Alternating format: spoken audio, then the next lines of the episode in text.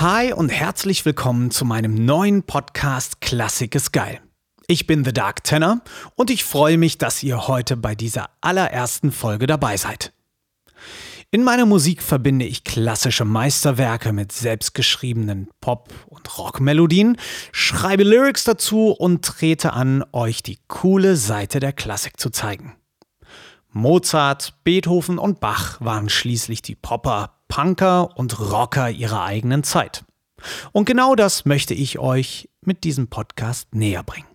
Für die ersten vier Episoden habe ich die Musiker meiner Band backstage getroffen und zu ihren ganz persönlichen Erlebnissen mit mir auf Tour befragt und wie sie sich selbst zwischen der Klassik, Rock, Pop, Metal und Schlager bewegen. Nächste Woche beginnt der Podcast mit der ersten Episode. Doch dazu erzähle ich später mehr. Für alle, die mich noch nicht kennen, erstmal ein paar mehr Infos zu mir. The Dark Tenor. In meiner persönlichen Vergangenheit als Sänger habe ich sehr viel Klassik gesungen. Acht Jahre Dresdner Kreuzchor und zwei Jahre im Extrachor der Semperoper haben mich gut auf Trab gehalten. Genauso wie Unterricht auf der Violine und später der Viola.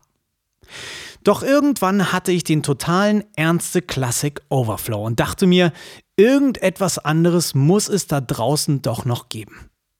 Als Teenager hatte ich bereits mit der Bassgitarre und später E-Gitarre Freundschaft geschlossen und erkannte in vielen Bands, die ich zu dem Zeitpunkt hörte, Parallelen zu den großen klassischen Komponisten wie Beethoven, Bach und Mozart. Doch so richtig bekam ich das Ganze noch nicht in meinem Kopf zusammen. Erst mit meinem Umzug von Dresden nach Berlin und einigen recht intensiven Nicht-Klassik-Erfahrungen wurde mir einiges klar. Klassik muss von einer anderen Seite betrachtet werden können, von einer coolen Seite. Warum darf Pop und Rock cool sein, Klassik aber nicht? Zumindest wird Klassik für die meisten Menschen da draußen uncool dargestellt. Denn wer will sich schon eine 5 Stunden Wagner-Oper antun, wenn Klassik vorher kein Thema war? Eine Idee war geboren.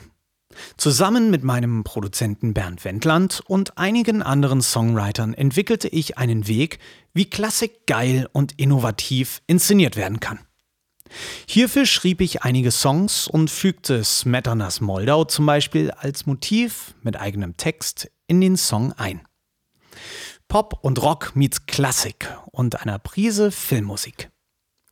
Das hat uns damals aber nicht gereicht. Ich wollte nicht nur der Tenor mit Tattoos und dunklen Augen sein. Ich kannte große Inszenierungen aus der Oper und wollte einfach mehr bieten. Ich wollte nicht nur der nächste Cover-Song-Tenor werden. Nein, es sollte aufregend und neu sein. Ein noch nie zuvor gesehenes Live-Erlebnis. Ein Classic-Crossover-Hörgenuss für alle von 8 bis 80 Jahren. The Dark Tenor war geboren. Mit einer Designerin entwickelte ich die Metallmaske. Und auf einmal sah ich mit Hood aus wie Assassin's Creed. Das funktionierte für mich. Und los ging's durch die Wälder und mit einem Boot um 5 Uhr morgens unter der Rakotsbrücke hindurch. Es war ein tolles Erlebnis. Zum zweiten Album Nightfall Symphony durfte ich reiten lernen und begab mich zum Videodreh nach Island, um den zweiten Kurzfilm zur Geschichte der Figur The Dark Tenor zu drehen. Es war eine unglaublich beeindruckende Reise. Doch all dies wurde getoppt. Die Videodrehs zum dritten Album Symphony of Ghosts führten mich nach Namibia. Rauf auf die Düne, rein in den Canyon, raus in die Wildnis, in den heißen Sandsturm. Mit drei Jeeps überquerten wir 3600 Kilometer in drei Tagen. Nicht nur das war zum dritten Album für mich völliges Neuland. Neuland war auch, die Maske ist weg. Mit Symphony of Ghosts habe ich mich meinen eigenen Geistern der Vergangenheit und Gegenwart gestellt. Manch einer sagte, ja, ja, alles Marketing.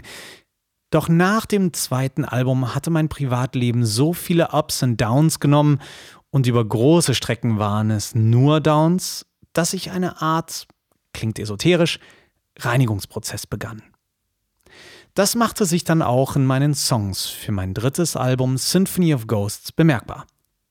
Seinen Geistern kann man nur von Angesicht zu Angesicht gegenüberstehen. Und so setzte ich die Maske nicht nur privat, sondern auch als Künstler ab. Live wollte ich diese Wandlung nochmal zeigen. Auf der Symphony of Ghosts Tour feierte die Maske aus den allerersten Videos ihre Bühnenpremiere und führte zur Live-Demaskierung. Dabei wurde mir wieder klar, wie schwer es war, mit dieser Maske zu essen und zu trinken.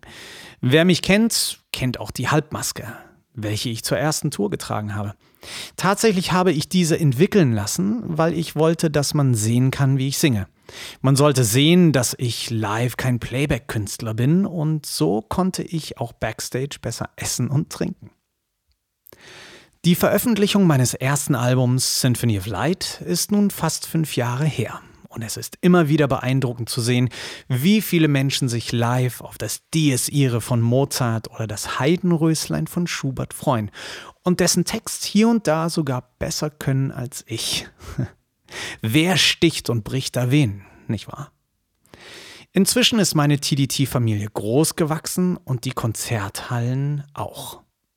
Trotz dessen habe ich das Gefühl, ist die Nähe zu euch allen da draußen noch intensiver geworden. Man ist enger zusammengerückt. Danke dafür. Nun kommen wir zum eigentlichen Thema. Klassik ist geil. Mit meinem Motto möchte ich all diejenigen versuchen, von Klassik zu begeistern, die es bisher noch nicht sind. In meinem Podcast komme ich mit Gästen ins Gespräch, die selbst Künstler, Pädagogen, Musiker oder Politiker sind. Ich möchte die großen Komponisten Klassik und Musik aller Genres näher betrachten und hinter die Kulissen schauen. War Mozart nur göttlich oder auch ein spielsüchtiger und Zeit seines Lebens arm, da er alles in vollen Zügen genoss? Warum hat Beethoven erst verneint, dass er die Mondscheinsonate aus romantischem Gefühl für eine Frau schrieb, nur um das Stück dann seiner Pianoschülerin zu widmen? Fragen über Fragen. Dies und vieles mehr untersuche ich mit meinen Gästen im Gespräch im Klassik ist geil Podcast.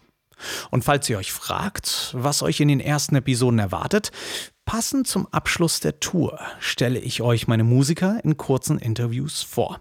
Meine Band besteht aus Musikern, die von Metal bis Schlager alles spielen können und haben eine Sache gemeinsam.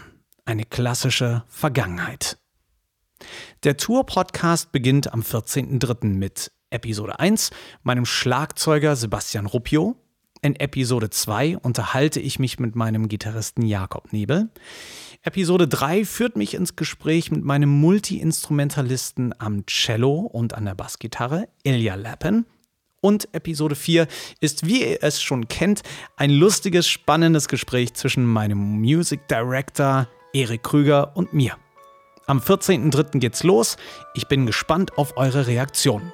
Vergesst nicht, mich zu abonnieren, schreibt eine Bewertung und sagt mir, welchen Gast ihr noch hören möchtet. Bis zur Episode 1. Grüße von der dunklen Seite der Klassik.